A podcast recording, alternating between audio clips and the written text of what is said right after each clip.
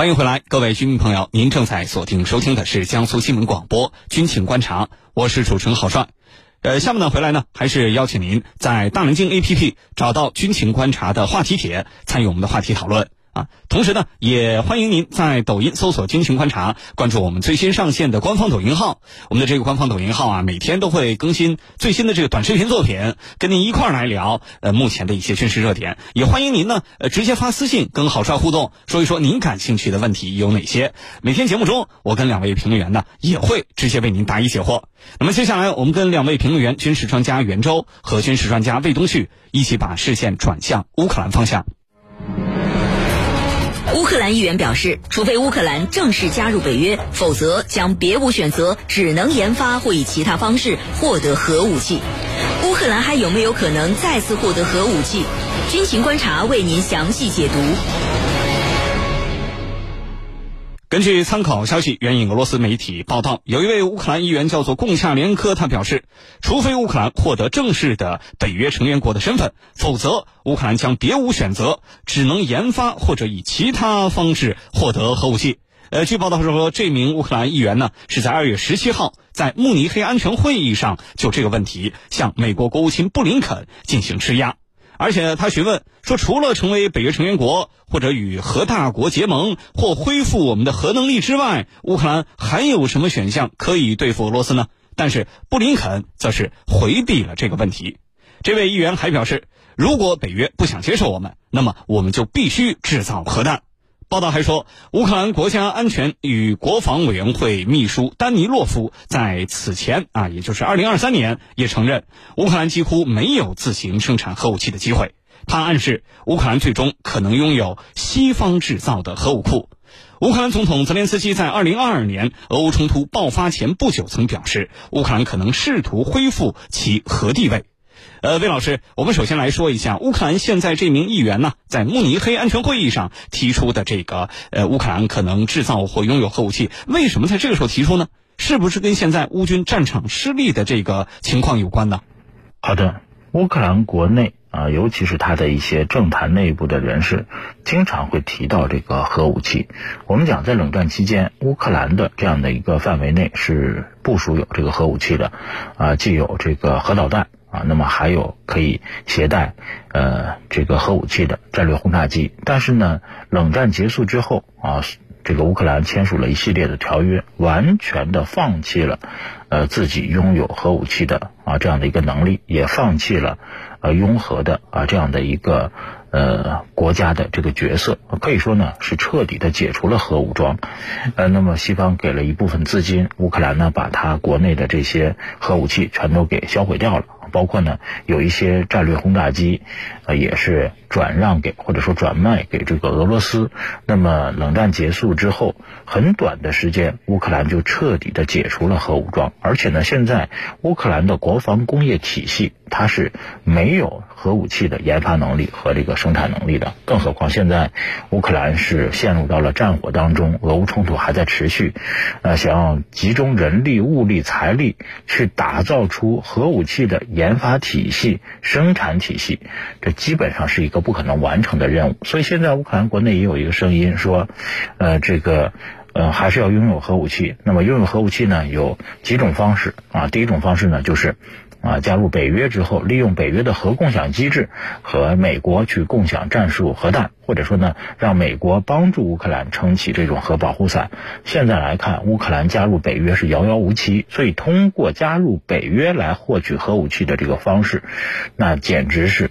呃，从目前来看，这是一个缥缈的梦想，是一个空中楼阁，是不可能实现的。那么现在还有一种什么样的可能性呢？就是，呃，没有真正的这个核武器，但是呢，它可能会通过一些核物质方式的啊这样的一个呃模式啊去拥有。类似于核武器的能力啊，就是我们通常意义上所说的这个脏弹。脏弹指的是什么呢？就是指的在常规炸弹当中去放置一些核辐射的物质。因为乌克兰是有核电站的，那么它会有一些核废料，包括一些放射性的物质。如果说把这个东西用于作战，或者说用于这个呃军事行动，那么它虽然说不会产生特别多的直接的杀伤效果，大家都知道原子弹和氢弹爆炸的时候会产生巨大的热量，会产生巨大的冲击波，那么也会有超强的辐射，那么对于相关区域内的对方的作战人员和装备会构成极大的伤害。但是脏弹呢，呃，它不会有这个冲击波或者说巨大的爆炸效但是呢，它会污染相关的这样的一个区域。那么一旦构成了大面积的核辐射的污染，作战人员和装备想要通过，这个难度也是非常大的。当然了，其实俄军的很多的作战装备它是有三防能力的。什么叫三防能力？防核生化。但是呢，毕竟谁也没有在真正的啊这个核辐射的区域参与过真真正正的作战行动。冷战期间大家都是演习。如果说乌克兰啊拥有了这种脏弹啊，那么就是他利用这个核辐射物质针对俄军进行威胁，这也是很麻烦的一件事。但是呢。这只是啊乌克兰内部啊个别人的一些说法。那么乌克兰有这个能力、有技术可以造出脏弹，也有能力使用它，这个都是没有问题的。但是呢，它会面临极为严重的后果。那么这种后果是乌克兰政府和军队承担不了的。所以，它即使有制造脏弹的能力，它也不敢造，也不敢用，因为在这样的一个区域使用脏弹，它对于环境的污染是持续性的，会持续数百年甚至上千年。那么。土壤和水遭到了污染之后，很多的这个情况是没有办法处理的，所以在这样的一个状态下。啊，就是，呃，很可能啊，它是一种心理战，并不是说它真正是要造核武器，或者说它有能力拥有核武器，或者说，呃，它会这个制造脏弹啊，或者说会制造这个一些放射性的这样的一些武器装备啊，它不是这样的，就是呢，通过这样的一个说法，要针对俄军的军事行动构成一种制衡，所以呢，它是一种口号式的心理战，并不是说它。真正的具备了拥有核武器的能力，或者说使用了脏弹的啊这样的一个决心，从目前来看是没有的。谢谢魏老师的分析和解读。我们都知道，苏联解体之后啊，这个乌克兰也曾经一度拥有这个核武库，呃，但是呢，后来呢是属于是自废武功了啊，放弃了这些核武器。当然了，这里面有一个复杂的呃过程。啊，也是在俄罗斯，包括一些西方国家的协调之下。那么当时这个情况，袁教授，您能给我们回顾一下吗？就是乌克兰为什么做出了这个自废核武库的决定？好的，苏联解体之后呢，乌克兰继承了苏联大约百分之三十的军事遗产，其中啊就包括大量的核武器。据说啊，当时。乌克兰继承了多达一千两百多枚洲际弹道导弹核弹头、两千五百枚战术核武器、四十余架可投掷核弹的战略轰炸机和一百七十多个核弹发射井。然而，最终呢，乌克兰却自废武功，宣布弃核，移交和摧毁了所有的核武器和核发射设施，成为了一个名副其实的无核国家。那么，乌克兰之所以会这样做，原因是比较复杂的。概括起来呢，我觉得主要有以下三个方面的原因。首先是乌克兰经济实力有限，无力承担如此规模宏大的核武库的维护、保养和使用费用。那么苏联解体之后啊，呃，乌克兰在经济上采取休克疗法，最终导致了乌克兰经济出现严重危机，失业率居高不下，财政赤字严重，根本无力承担庞大的维护核武库的费用。所以，主动弃核以减轻经济压力，在乌克兰国内就很容易形成共识。那么，其次呢，就是美国和俄罗斯的利诱。为了促使乌克兰主动放弃核武器，美国和俄罗斯啊，都给乌克兰开出了十分具有诱惑性的条件。美国就提出将提供1.75亿美元援助乌克兰拆除 SS-19 导弹，并且额外提供1.75亿美元的经济援助。俄罗斯更大方，声称如果乌克兰主动弃核，将直接免除该国高达二十五亿美元的石油和天然气债务。除此之外呢，为了免除乌克兰的后顾之忧，美俄还共同承诺将给予足够的安全保障，维护其主权独立和领土完整。当然，除了给好处利诱乌克兰之外啊，美国和俄罗斯也不断的向乌克兰施压，要求其弃核，比如说。俄罗斯就威胁乌克兰，如果乌克兰不弃核，就会切断对乌克兰的一切天然气供应。总之，在美俄胡萝卜加大棒的政策下，乌克兰最终还是走上了弃核的道路，成为一个无核武器国家。那么第三呢？乌克兰虽然拥有这些核武器，但却无法使用，形同鸡肋。呃，拥核呢还不如弃核。呃，苏联解体之后呢，呃，乌克兰虽然得到了这些核武器的所有权，但却没有获得使用权，因为使用核武器的发射密码和发射指令都掌握在俄罗斯手中。前苏联的核打击指挥体系啊，是完全被俄罗斯所继承的。乌克兰继承的只是这些核武器的保管权和所有权。而实际控制权其实掌握在俄罗斯的手中，这样的核武器对乌克兰而言，还不如主动放弃换点好处呢。此外，当时的乌克兰政局动荡，社会也很不稳定，乌克兰政府啊也很担心这些核武器在自己手里会失控，进而造成不可预料的灾难性后果。所以，综合考虑之下，乌克兰就答应了美俄的要求，主动放弃了这些已经到手的核武器，自废武功。由一个核大国变成了普通的无核国家。主持人，谢谢袁教授的分析。乌克兰议员表示，除非乌克兰正式加入北约，否则将别无选择，只能研发或以其他方式获得核武器。乌克兰还有没有可能再次获得核武器？军情观察正在解读。那么现在来看，乌克兰当初放弃核武器的选择，对于现在又说要重新拥有核武库的乌克兰来说，是不是哎不够明智，或者说他们现在后悔了呢？如果现在乌克兰依然是一个拥核国家，那么各方面的情况是不是会完全不一样呢？温老师，您怎么看？有很多人说啊，说冷战结束之后，乌克兰放弃核武器是一个非常不明智的选择。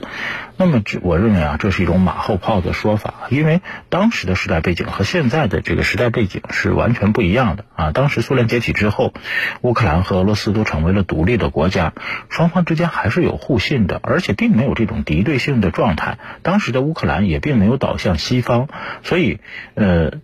冷战结束之后，乌克兰。呃，他首先想到的是发展经济，要解决这个民生问题。那么他也不太像俄罗斯那样幅员辽阔，啊，拥有这个很强的啊这样的一个财力、物力和人力去支撑他的这个手中的这个核武器。所以当时对于乌克兰而言，呃，那么手中的这个核武器反而是风险性比较大。啊，因为一旦它出现了不可控的因素，会对于国家构成巨大的这个危害，而且呢，当时的这个西方国家，甚至包括俄罗斯，那么也不希望乌克兰境内的这些核武器成为一些不可控的因素，所以经过啊统一的这个协商之后，最终呢，乌克兰也是主动的放弃了核武器。那么客观上来讲，它也是得到了一定程度的这个补偿，而且呢，当时乌克兰很多的这个军工体系啊，确实都废弃掉了。为什么呢？因为呃，在苏联时代，那么它是集中力量办大事，那么很多的这个体系，你包括核武器的研发体系啊，制造的这个体系，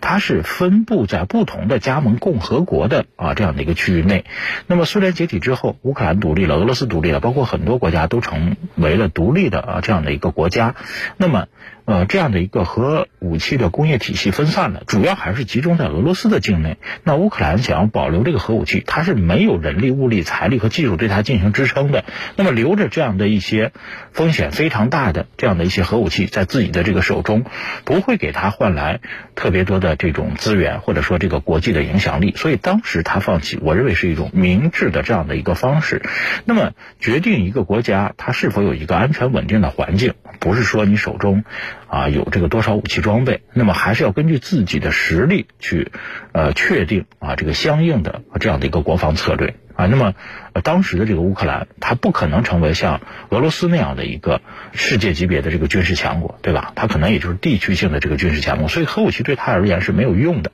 在这样的一个状态下呢，呃，它放弃核武器，我认为是一个明智的选择。但是后来，呃，随着呃局势的变化，那么乌克兰，呃，那么。呃，它的这个内部啊，也是出现了很多的这样的一些动荡的因素，那么逐步的开始倒向西方啊，那么和俄罗斯之间的关系啊变得越来越紧张啊，爆发了这个冲突，也出现了各种各样的这个问题。其实呢，它是一种呃整体战略。呃，发展方向的这样的一个选择啊，那么现在呢，它是完全倒向了西方，和俄罗斯进行对抗，陷入到了冲突当中。那么现在呢，我认为选择可能比核武器对于乌克兰而言更重要。那么如果说，呃，作为这个北约的啊代理人和俄方进行持续的这个冲突，那么我们看他的国力和军力确实是受到了极大的消耗。在这样的一个状态下，我认为如何进行选择才是最重要的，而不是说现在又想呃回到拥有核武器的这个状态，那这是不现实的。而且呢，历史也无法进行重演。啊，你也不可能吃这种后悔药，对吧？还是要解决现在的问题，给自身营造一个更为安全和稳定的这个环境。那么，倒向北约或者说完全的依靠西方，对于乌克兰而言，它不一定能够带来持续的和平和稳定。谢谢魏老师的分析。啊，的确，这个历史是没有如果，呃，现实也不可能重来。而且，我们说这个历史的具体事件，它有具体的情境。而且你要说乌克兰这个拥不拥核后悔这件事情，那你倒不如说以前的乌克兰和俄罗斯呢还是兄弟国家呢，对不对？同属斯拉夫民族的兄弟国家，现在闹到这个地步，哎，要后悔的人可多了。所以这个事情不是那么简单的，就是说乌克兰的局势不是说简单的啊，之前有没有放弃核武器来决定和扭转。呃，但不管怎么样，现在乌克兰方面啊是无论是这个哪个级别的官员也好，领导人也好，议员也好，都多次谈到了考虑要重新拥核。那么。他到底有没有这个办法呢？就是怎么是通过自己的研发制造，还是其他的什么手段，还是北约向他提供核武库，对吧？他到底怎么获得呢？对于这方面的情况，袁教授，请您为我们解读。好的，让乌克兰再度拥核，其实是一个危言耸听的言论。如果真的会如此，将会是一件非常危险的事。因为乌克兰一旦拥核，就不能排除乌克兰会通过使用核武器来改变当前。俄乌战场的态势，那么这样的话就很可能会引发核战争，后果是不堪设想的。所以基于这样的判断，国际社会无论是美西方还是俄罗斯都不会允许乌克兰再度拥核的。对于美西方而言，他们其实并不需要乌克兰能够拥核来威慑俄罗斯，从而达到迅速改变当前。不利战场态势的局面，那么他们需要的是乌克兰能够长期消耗俄罗斯，是要把乌克兰变成一个和俄罗斯持续对抗的代理人战场，而并不是引发世界核战争的导火索。因为对美西方而言，他们只需要向乌克兰提供常规武器方面的大规模的军事援助，就可以达到这一目的。而如果说真的向乌克兰提供核武器，那么他们很可能会遭到俄罗斯的核报复，那么这样的局面他们是不愿意看到的。俄罗斯啊已经多次提醒美西方，俄罗斯是拥有核武器，并且威慑俄罗斯在必要的情况下可能会使用核武器。他们的核武器已经瞄准了基辅、伦敦和华盛顿。那么所以几乎可以肯定，美西方无论怎样向乌克兰提供军事援助，也不太可能将核武器援助给乌克兰，从而使自己。置身于危险的境地，那么乌克兰想再度拥核，就只有一条路，那就是自力更生、独立发展。不过目前来看呢，这条路可能也走不通，因为想要拥核，至少需要三个基本条件，即资金、技术和人才。从资金上讲，乌克兰当前完全处于战时经济状态，财政赤字严重，经济上完全依赖于美西方的援助，哪里还有钱搞什么核武器的研发？从技术上讲，乌克兰虽然曾经拥核，但却并不掌握核武器的相关研发生产技术，而且乌克兰自独立以来，其军工产业由于失去了源源不断的资金、稳定的产品订单、集中统一的供给和管理，从而走上了一条不断衰落的不归路。以现在乌克兰的军事工业而言呢，和当年苏联时期已经不可同日而语。从技术上，根本不具备研发制造核武器的能力。如果真的要独立自主的研发核武器，我们只能说乌克兰军工界任重道远，短时间内是不可能实现的。从人才上讲，相关的人才也是相当缺乏的。乌克兰独立之后，伴随着军事工业的衰落，大量的军工技术人才流失，相关人才的严重短缺，也将严重制约乌克兰重新拥核的计划。总之啊。重新拥核对乌克兰而言是困难重重、难以再现的一个梦想罢了。主持人，谢谢袁教授的分析。我觉得目前来看啊，这个希望确实不大啊，因为这个各方都不会答应啊，没有人会支持乌克兰重新拥核的。你自主研发没有这个能力，那你就从外边来，从外边来，北约的大门都不让你进，你还想美国或者说北约体系下的核武器能部署到乌克兰？那不可能。对吧？所以从目前来看，这个希望是非常渺茫的。不仅是兵器，更有背后的战略风云；你听到的不仅是军情，更有其中的大国博弈。主持人深度互动，评论员独到点评，尽在军情观察。好，这里是江苏新闻广播军情观察。接下来呢，进入到一段军迷时间的环节，我们来看看军迷朋友发来了哪些留言和问题。军迷时间，军迷时间。最近网上有这么个消息，说所谓美国将史无前例的把全部十一艘航母中五艘部署在西太平洋这个方向，而且说呢要向咱们中国展示实力。这个消息呢也被一些媒体热炒，有军迷朋友啊就就着这个事儿提问，呃，说魏老师您解读一下，美国真的有能力这么多的航母派到中国的附近吗？或者说这背后说明的到底是什么？好的，美国在亚太地区部署更多的这个航母，和它的这种战略的选择和它的这种现实的任务需求是存在密切关联的。首先呢，有一些航母是处于轮换的部署状态，还有一个呢，就是中东地区局势是比较紧张的，它必须有一艘航母在红海周边的区域为它的驱逐舰去提供支持，因为从航母上起飞的超级大黄蜂舰载机、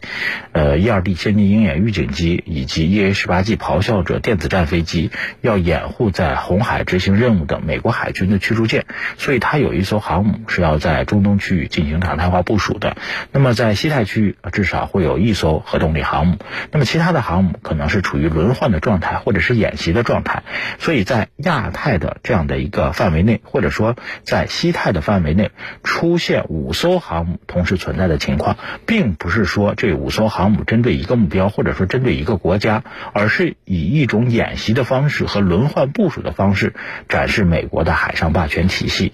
啊，当然了，在亚太的这个范围内，五艘航母确实是作战实力是比较强的。但是呢，现在美国想依靠航母去搞这种舰炮外交，这样的一个日子已经是一去不复返了。为什么这么说？现在打航母的手段也很多呀，反舰弹道导弹、高超音速导弹、水下。呃，经营效果很好的这个常规潜艇和核潜艇，包括很多的这个无人机，它都可以这个打航母。所以现在想利用一艘、两艘航母、四艘、五艘航母去吓唬美国眼中的战略对手，我认为呢，它有的时候只是一种啊，这个摆出一个很大的这样的一个阵仗，但是呢，并没有办法实现它的战略意图。好，谢谢魏老师的分析。正在收听节目的您，如果也有您感兴趣的军事问题，无论是涉及到新型武器装备、各国的军备动态，还是正在发生的一些地区国际的军事武装冲突啊，关于这些热点事件，您有哪些想法？有哪些见解？有哪些问题？请通过大南京 APP 找到军情观察话题帖给我们留言。或者在我们的官方抖音号“军情观察”给我们留言。每天节目中呢，呃，好帅都会关注大家讨论的，而且跟两位评论员一起来解读您的提问。明天同一时间，下期节目“军情观察”，好帅与您不见不散。